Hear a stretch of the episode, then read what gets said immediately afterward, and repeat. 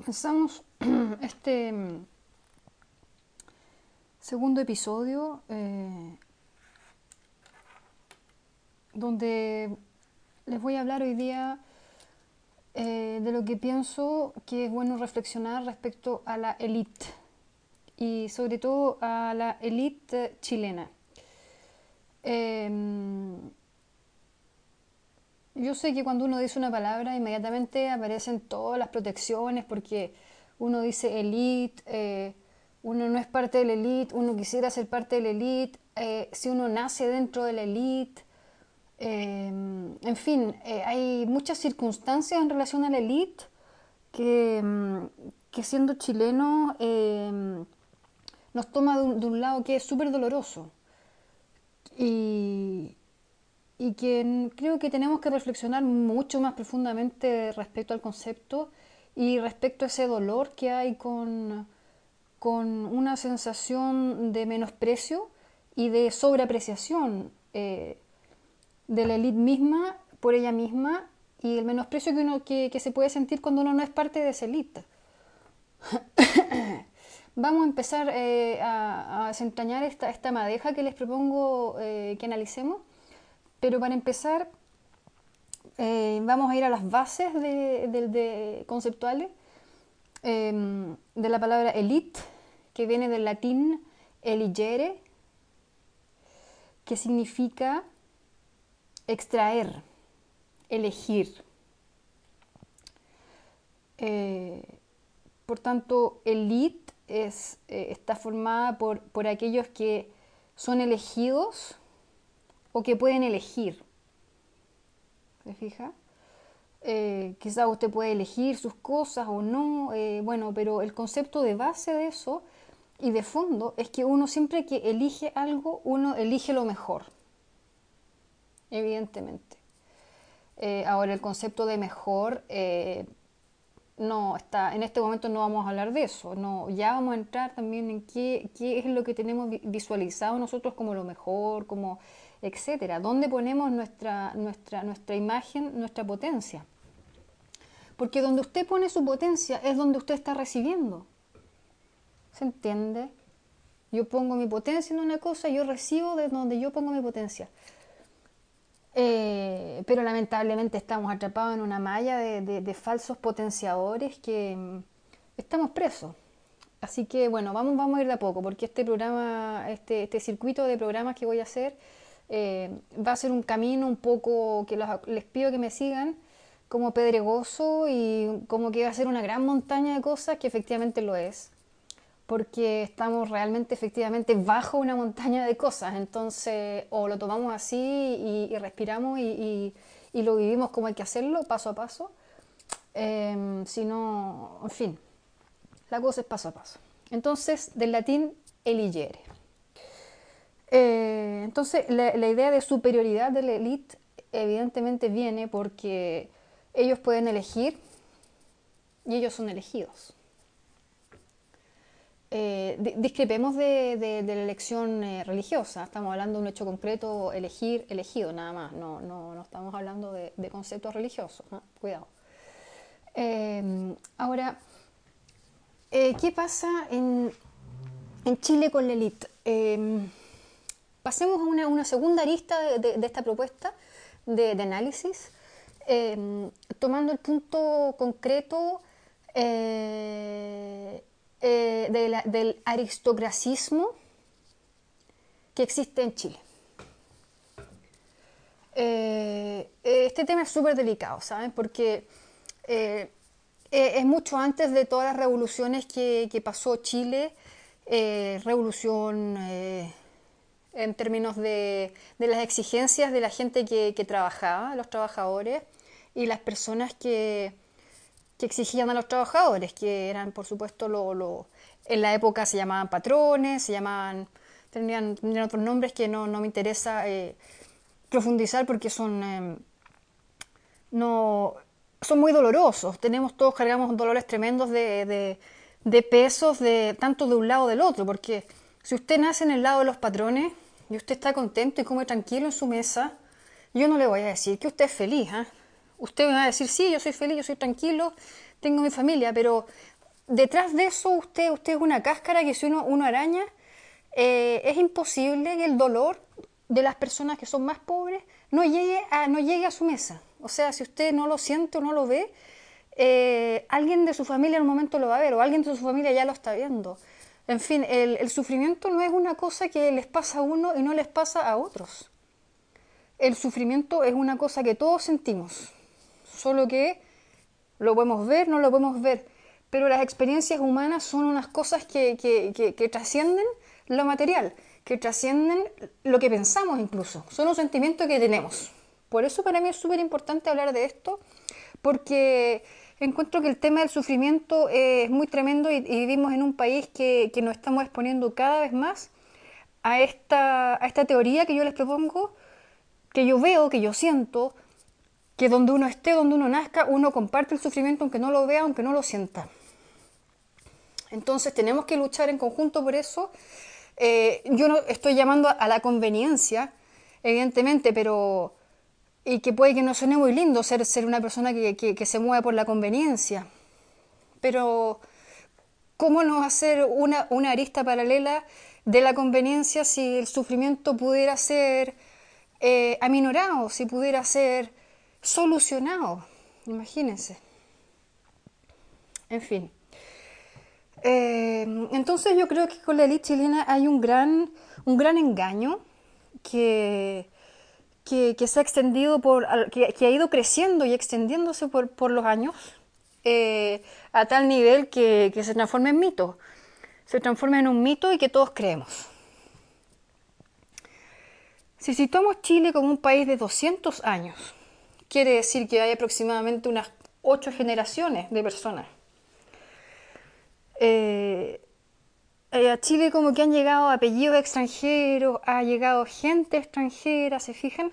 Pero cuando usted viaja y usted va, por ejemplo, a conocer lugares donde existió y aún existe la aristocracia, aún derrocado los reyes, como por ejemplo Francia, aún no derrocado los reyes, como por ejemplo Inglaterra y otros países, pero hablemos un poco más de eso para no entrar ya en las revistas, en las revistas escuché porque no, no es interesante en absoluto, cómo va a ser interesante eh, el desbalance que, tienen estas personas. Ahora, es un desbalance, hereditario, probablemente más adelante podremos hablar de este punto eh, visto desde, familias extranjeras, pero voy a referir a ciertas cosas de todas maneras, para que ustedes más o menos me entiendan.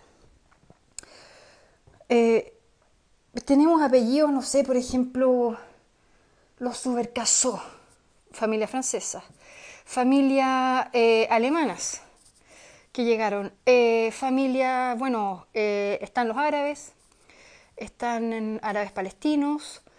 Eh, bueno, después posteriormente se producen otras llegadas también de, ya otros tipos de, de, habitantes de distintas etnias, distintas culturas.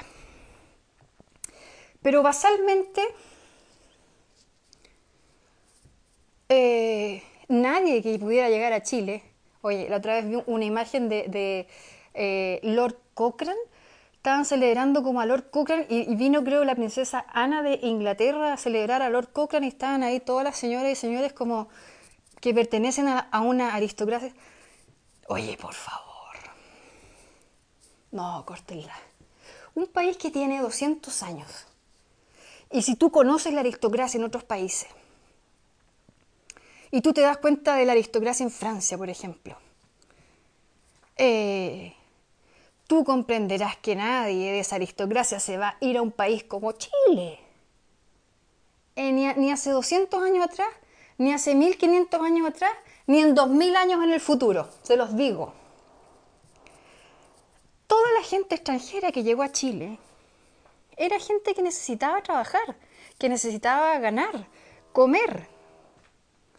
Entonces la gente que llegó a Chile eran personas que venían del extranjero, que venían con, aspiraciones culturales ya formadas, porque la, cultura, si la cultura europea es una cultura bastante superior porque tienen mil, dos mil años pensando sus problemas, eh, han pasado mil, dos mil años enfrentando guerras horribles, entonces evidentemente ellos tienen un conocimiento humano que en 200 años nosotros como país, nosotros como personas de diferentes colonias mezclas de etnias, no tenemos.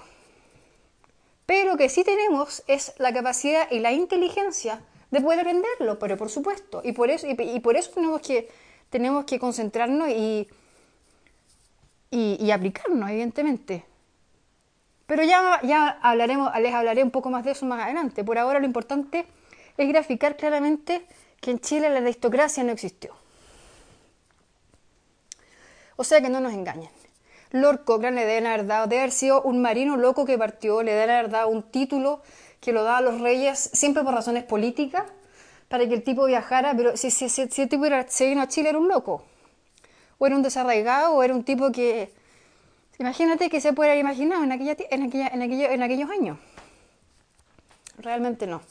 Y toda la gente que se vino de, de Francia, todos estos apellidos que escuchamos y que, y que te dan como cosas porque te parece que son como ay, los apellidos, ¿cachai? Y no, pues. Son gente como que venían acá con sus familias de campesinos a trabajar el campo, la tierra, y, y, que si tenían posibilidad de construir más cosas, bueno, los tipos se tiraban y ahí está la familia Von Appen que hizo lo, todo lo, lo, los puertos, te fijas, y era gente que no tenían, pero que si podían tenerlo hacían bien y bueno, ganaban. Ya, pero bueno, eso es normal, digamos. Le puede pasar a cualquier cosa que aprenda a hacer las cosas bien y que las quiera hacer bien y que tenga una ética importante y, eh, en términos propios y la cosa le funciona. Pero no nos vengan a decir que son una elite, no nos vengan a engrupir con esa música inconsciente de que un apellido es importante, porque esas cosas no conducen a nada, efectivamente a nada. Salvo las propias familias que sí, efectivamente, si yo tuviera un abuelo que se vino campesino de no sé dónde. O sea, yo te digo, mi abuelo lo tengo en el corazón y para mí una persona muy importante porque el hombre viajó, hizo un esfuerzo por la familia, pero eso todos lo tenemos porque todas nuestras familias son una recopilación de ancestros que vienen acá a, darnos el presente, digamos. Entonces todos tenemos que tener ciertos agradecimientos en las líneas más rectas de familia que podamos, evidentemente. Todos tenemos familias complicadas. Yo en mi familia tuve un abuelo le pegaba a mi abuela, o sea, cada cual sabrá cómo perfila su línea y cómo dice gracias a las personas que, hay que decirlo o perdonar, o en fin, pero que uno está aquí por el esfuerzo de ciertas personas y de un gran grupo humano, evidentemente, o sea, yo no estoy desprestigiando este grupo de personas que vino, al contrario, me parece eh, como poético, por decirlo, y que las cosas le resulten más todavía, pero que, no, que nosotros ahora como en una paralela del futuro de todos, de todos esos acontecimientos tenemos que observar y decir, ¿sabe? No, realmente ya está bien, pero los apellidos no son tan importantes, porque son dolorosos, porque usted dice, mi apellido es tal y el otro apellido es tal, y uno se siente menos, y, los tipos te tiran su apellido, y como que porque tienen ese apellido, o porque tienen esa condición, esa figura, o esa manera de tratar condicionada por este segmento que es como, venimos de otro lado, eh, la hicimos acá y, y la hicimos bien. Bien, punto aparte con eso, ¿eh? pero es como para que tomemos, tomemos conciencia de que bajémosle, bajémosle, eliminemos todo el sobreperfil, porque las cosas son una línea recta y esa gente en 200 años de país que tenemos están en el mismo punto que usted. Y si esa gente no está, no está avanzando y no sigue empujando el país, estamos todos en el mismo punto. Yo iré hablando más adelante a, qué, a qué punto me refiero, para que me vayan entendiendo. Pero por hoy día vamos a hablar de esto. ¿ok?, bajemos, alineemos el nombre de todas las personas, la superioridad no existe en ningún, en ningún, en ningún, en ningún tipo. Ahora se están descubriendo que las bacterias, por ejemplo, no viven respecto a la superioridad, la más fuerte no manda, manda eh, la, la cooperatividad.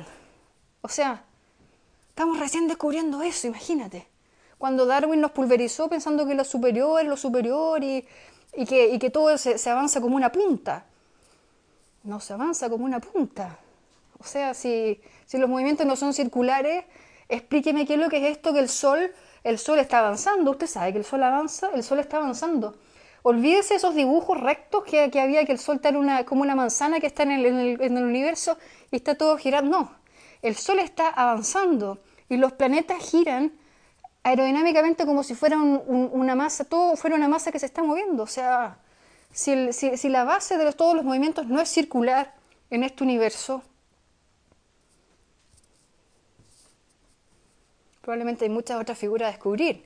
Pero evidentemente que la base no es eso que estamos hablando de una superfigura, sino que un grupo de figuras que se cooperan. Ahora, cada planeta tiene su lugar. Cada planeta no se mezcla con otro planeta. Ya, bueno, evidentemente. Hay muchos procesos químicos, muchas miles de cosas que todavía no conocemos. Del cerebro humano conocemos un 5%, o sea, no nos pongamos tampoco muy proféticos con muchas cosas, ¿ok? Solamente seamos conscientes que el movimiento es circular, que la cosa es cooperativa, que la cosa es equilibrada. Y que estas superioridades de, de grupos y cosas hasta hoy día no demuestran nada. Porque si usted toma el diario y se pone a leer qué es lo que piensa la élite, usted no, no saca una raya y lo único que dice, vendemos cobre, eh, ellos van a super colegio, eh, te cruzáis con uno 10 minutos, te reís media hora y después no sabéis qué hablar, punto. Oye, estoy siendo súper lapidaria, pero, pero es para que, para, que, para que entremos en lo que les quiero decir. ¿Cuál es el punto? La élite chilena tiene problemas. Tiene problemas creativos. Y, tienen problemas de, miedos, miedos profundos. Em, esta superconfiguración que ellos entregan es dolorosa para ellos, porque es falsa, ¿se fija? Usted cree que ellos son no sé qué y no son eso. Y son personas que están viviendo, que pueden tener asegurada su familia como por cuatro o cinco generaciones, pero que más que eso no, puta, el viejo mate dice yo me muero ahora y ya me caí, chao, estos buenos seguirán, pues. Algo así, pues, ¿qué va a decir? Y yo hice lo que pude, igual lo pasa bien. Pero el, problema que tienen es que estas cinco familias, o seis o siete, ya quince, ya, si usted es la 18 o las 18, es que están enviciados. Están enviciados nuestra elite chilena, estas familias que, se han empoderado para manejar el país, que por otro lado igual lo han hecho equilibradamente, o sea, no son personas extra mafiosas, no han sido personas, em, digamos, que económicamente hayan hecho tambalear, así como, pucha, lamento el pueblo argentino que les pase tanto tema con, con todo en términos de corrupción, de político, ya no, que ya que es demasiado. Verdad que hay muchas cosas que a la elite tampoco le podemos se le puede perdonar porque, eh, bueno, pero del comunismo y todas esas cosas que hablaremos en otro momento, ¿ok? Porque es demasiada mezcla. Y el punto importante es que nos focalicemos en comprender qué es lo que está pasando con ellos. Están enviciados con el dinero. Ganar dinero es un vicio. Porque usted gana mucho y usted quiere ganar más y más y más. Por eso que Andrónico Luxic es súper amigo de Vidal, porque el tipo entiende el deporte. Andrónico Luxic fue una persona que quiso montar el Everest. O sea, imagínate. El tipo quiere todo. Quiere ganar, quiere tener. Andrónico Luxic viene a ser pescadores. Con todo el respeto, amor del mundo por los pescadores. O sea, todo, todo, todo, todo no, nada que decir con los pescadores. Mi familia es súper humilde. ¿ah? Escuchen, yo, yo estoy haciendo esto e-, este programa incluso es más por la gente humilde que, que por las grandes líneas. Es porque las personas humildes, los que no tenemos nada, tenemos que dotarnos de inteligencia para superar los problemas que nuestra élite nos, da. Es la falta de visión. Entonces hay que entender que ellos están enfermos. Están enfermos porque quieren ganar y ganar dinero. Y el ganar, ganar dinero es un vicio. Después imagínate, quieren bajar impuestos de una cosa y los tipos no pueden. No pueden porque no quieren, porque no pueden perder porque ya no saben, no, no, no, están, están, tan, tan, sus cabezas están completamente trastornadas por, por el hecho de la ganancia. Los tipos están enviciados. Ganar mucho dinero es un vicio, porque usted no puede dejar de ganar. Siempre quiere ganar dinero. Usted, usted hace un hospital, usted regala un poco, porque entiende que haciendo esas cosas también usted gana más. Usted gana ciertas cosas. Todo lo hace por ganar. Entonces ese es un gran problema porque no les permite ver verdaderamente cómo pueden ganar para que todos ganen. ¿Por qué no, no, compartir los triunfos? Esas familias están completamente desoladas. Esas personas que trabajan y van lejos a hacer las cosas, están, están, están heridos, están, están enfermos. Y no se cansan, es como una máquina, así todo, ganar, ganar, ganar, querer ganar. Es tremendo. Y el problema que tiene es la falta de creatividad.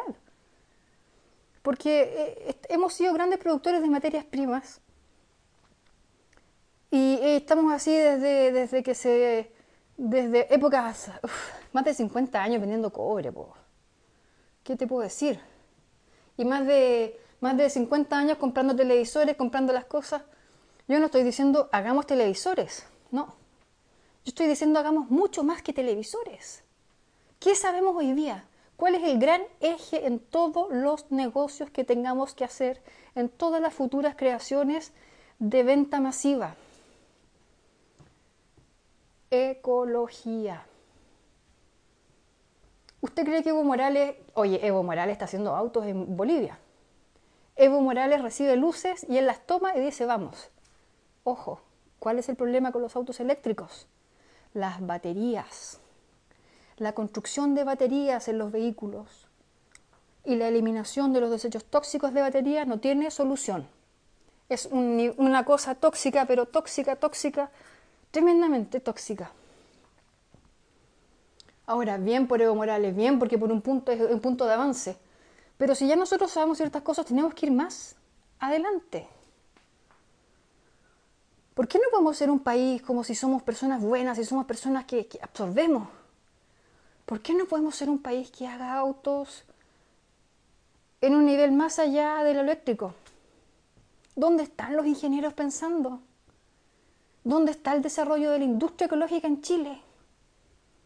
Nos están tirando las fichas, toda la humanidad está tirando las fichas, diciendo, este es el camino. ¿Lo vamos a seguir?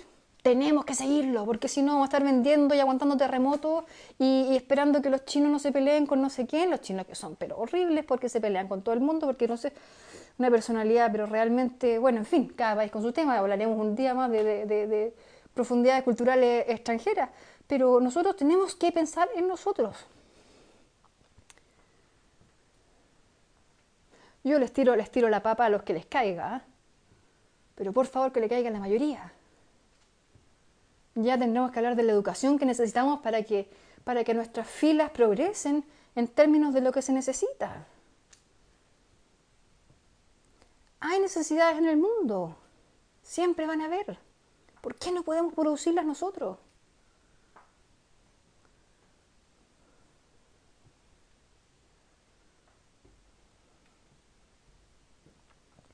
Tenemos que hacerlo.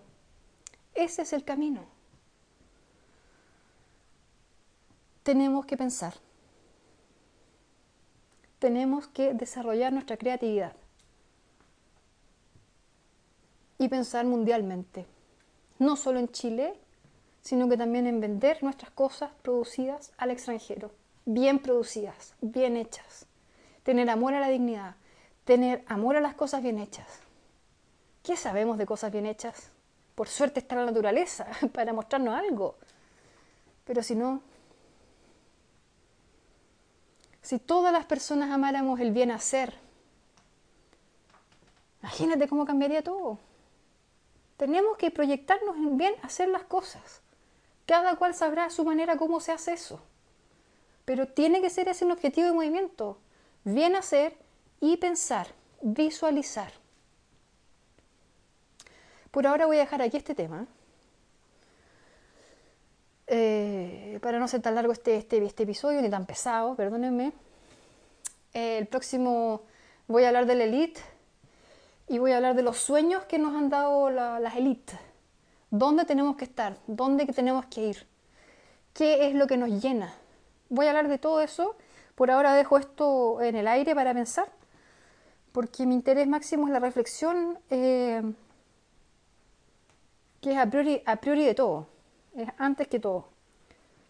Así que el pensamiento es ese, es ver nuestra elite agotada, ver una elite sin visión, sin estética sin estética, digamos, convincente o una estética que sea para un país, que se pueda llamar una estética que guíe un país? Por favor. No, no cae. Y pensar más allá, pensar en ecología, pensar en grupo, pensar en sociedad, pensar en cómo, pensar en hacer, hacer. Pensamiento con creatividad, con visión ecológica. Vamos. Vamos abriendo nuestro país a un equilibrio. Vamos levantando nuestros compañeros compatriotas, nuestras hermanas, nuestros hermanos, nuestros hijos, nuestras familias, nuestros amigos, nuestros legionarios, oiga, todos los adjetivos que quiera ponerle a mí, a mí realmente no me importa ni uno. Yo veo caras, yo veo personas, yo no pongo nombre. Mientras más lejos de cualquier catálogo esté, yo estoy más feliz, estoy más tranquila, fíjese, porque puedo avanzar con eso, yo puedo pensar, uno puede ir, hay que ir, tenemos que ir juntos, porque no puede ser que vayan pocos, con pocos yendo no resulta, porque vuelve al inicio, es decir, el sufrimiento se comparte aunque usted no lo vea, usted lo siente,